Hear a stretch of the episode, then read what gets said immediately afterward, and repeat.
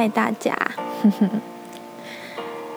今天想要聊的是顺应宇宙之流。这个主题也是想了很久，其实早就该录了，只是内容一直酝酿了很久，所以今天超级开心可以录这个了，可以跟大家分享宇宙之流是什么。那什么是宇宙之流呢？其实我认为宇宙之流就是你的生活，在支撑我们生命意义的，其实就是我们的生活，就是你生活周遭发生的所有事情。它像是一个阶段性的，像是大自然的春夏秋冬啊，人的成长、人的生死、生命中的大起大落，面对抉择啊，面对别离，放下执着，或是选择继续。宇宙之流对我来说，其实就是非常自然的，在你生命中发生的各种大大小小的事情，就像这整个世界、整个自然的一个循环一样。那我们该如何分辨宇宙之流呢？其实你不用分辨它，你只要信任生命，一切都会走在宇宙之流上。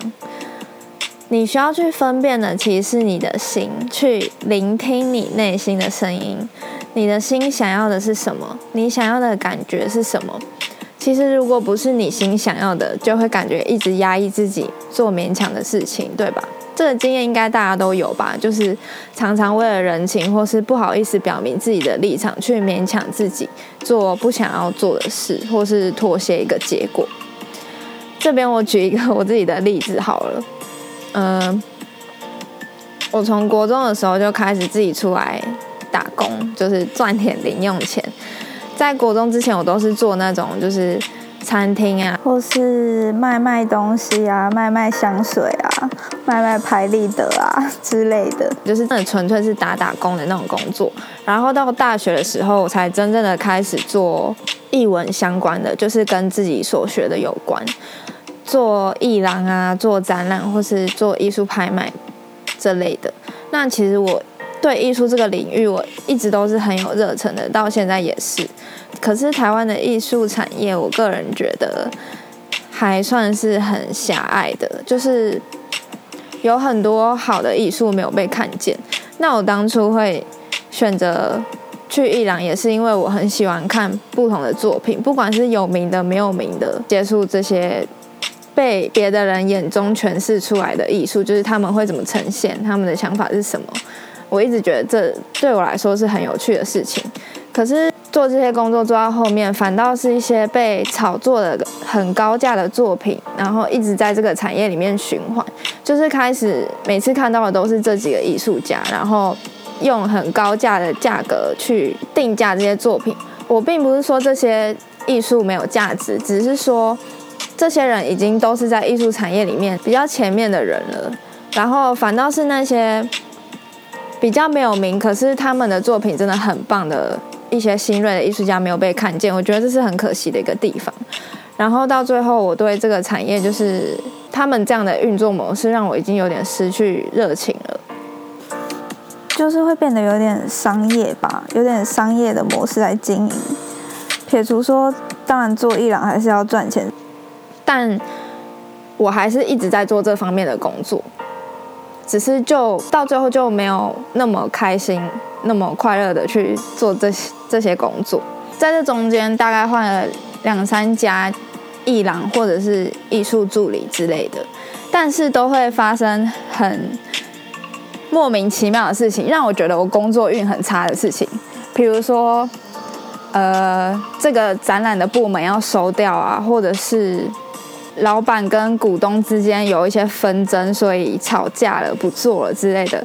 又或者是我之前有遇过一个真的超夸张的，就是那个工作我是当他的艺术家助理，就是帮他画图之类的。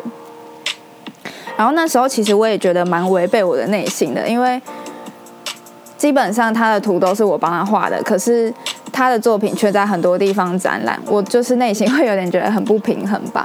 然后这个工作到最后。这一位我的老板，他最后也因为过世了，所以我没有再继续在他那边工作，就是很扯，我真的觉得很扯。那时候我就觉得我工作运是不是很差？我就一直觉得我是一个工作运很差的人。可是现在想一想，其实这些事情会发生，真的都有它的原因。因为我一直在违背我的内心，做我不喜欢的工作。所以，生命的境遇其实会提醒你，你该换方向了。真的是这样。就算你无视你自己的需求啊。也会因为你自身频率跟外在频率不合而发生相似的事情。等到你真的愿意放下，你才会继续往下一个阶段前进。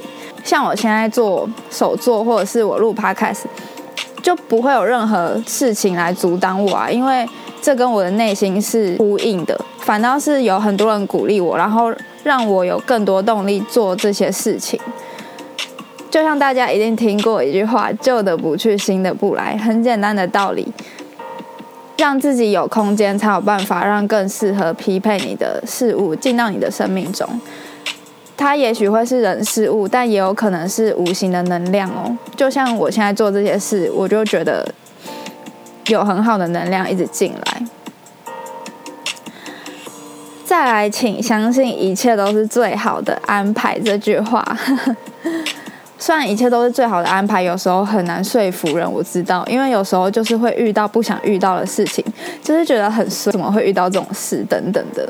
有时候这句话也很难说服我。没错，之前我其实也后悔很多事情，比如说想重来或是改写生命中的某一些部分，就会觉得有些事情我很遗憾。比如说，我觉得。遇见了某个人，好像相见恨晚。我多希望自己在已经够好的时候可以遇到对方。可是我后来想想，如果没有过去的我那么鲁莽跟不成熟，也不会变成现在的我。如果没有经过那些事，其实也不会成长。那再让你遇到好的事物，如果你没有变得更好或没有成长的话，那样事物或是人在你面前，你也不会知道要抓住，或是知道要珍惜。而且有些人事物，他的目的也许只是让你学会某些事情，他就离开，就这样，他就完成了他来到你生命中的目的了。每一件事情的发生都有它的缘跟果，都有它的原因跟结果。那如果他在你生命中的目的已经达成了，如果你继续抓着或留在你的生命中也没有意义了，因为这件事情的目的已经达成了。就像你手中有车票，你也不是赶不及那班火车，重点是那班火车就是没有来啊。即便你拥有一切可以让你上车的条件，也都是没有用的。所以要相信一切真的都是最好的安排。因为如果不是那些经验，你真的也不会是现在的你。你体验到的一切，也完全是不一样的。那再来就是放下所有的应该。你应该做得更好，你应该怎样？你不应该怎样？我觉得这个应该会限制你有更多尝试不同事情的可能。想把你的生活活成你觉得想要的样，因为对不确定性的恐惧，想要掌握生命的模样，反倒让你的内心恐惧显化了更多击中你无法那样生活的境遇。因为你的内在其实充满了恐惧啊，不愿顺应生命。但是要知道，这些让你不顺利的境遇，都是为了让你放下并且清理。这里并不是说你不能有个目标，而是不要放弃你有尝试更多不同事情的可能。就像是你自己不会只有一个身份，你可能是学校里的学生，同时你是工作里别人的同事，你也是你爸妈的小孩，你也是你自己。你是一个自由自在的存在，你不可能只有一个身份的。那拿这个举例，希望大家可以理解我的意思。所以，请不要担忧任何事情，事情一定会在最适当的时候被解决。如果一直恐惧于现况，就会让恐惧的能量支配那件事情哦。如果有恐惧的事，恐惧金钱啊，恐惧不被爱，如果一直关注在这样的情绪，就是在给这件事情能量。所以，请完全的信任生命，在你意想不到的时候，这些事情就会有别的方法，或是有人来引导这件事情往对的方向走。就在你放下和不担忧的那个时候，这完全是。真的，我非常有体悟的事情。当我不再恐惧一件事情的时候，这件事情真的就是莫名的被解决了。因为你能够愿意全然的信任生命的关系，当然，你可以理性的想这件令你恐惧的事情要怎么解决。如果你有方法的话，当然很好，就是照这个方法，然后去解决它嘛。但是这件事情如果一直没有答案，你也不知道该怎么解决的话，请不要穷担心，你就真的好好的把它放下，然后好好的相信这件事情可以被解决，就是不要一直在那边穷担心，一直恐惧，想说怎么办？怎么办？怎么办？这样。那希望大家在。自己的生命道路上，真的可以顺应着这个宇宙之流来去走，你会走得更顺利，让自己更畅通。希望大家都可以好好的活在生命的道之上。那就是这样啦，大家下次见。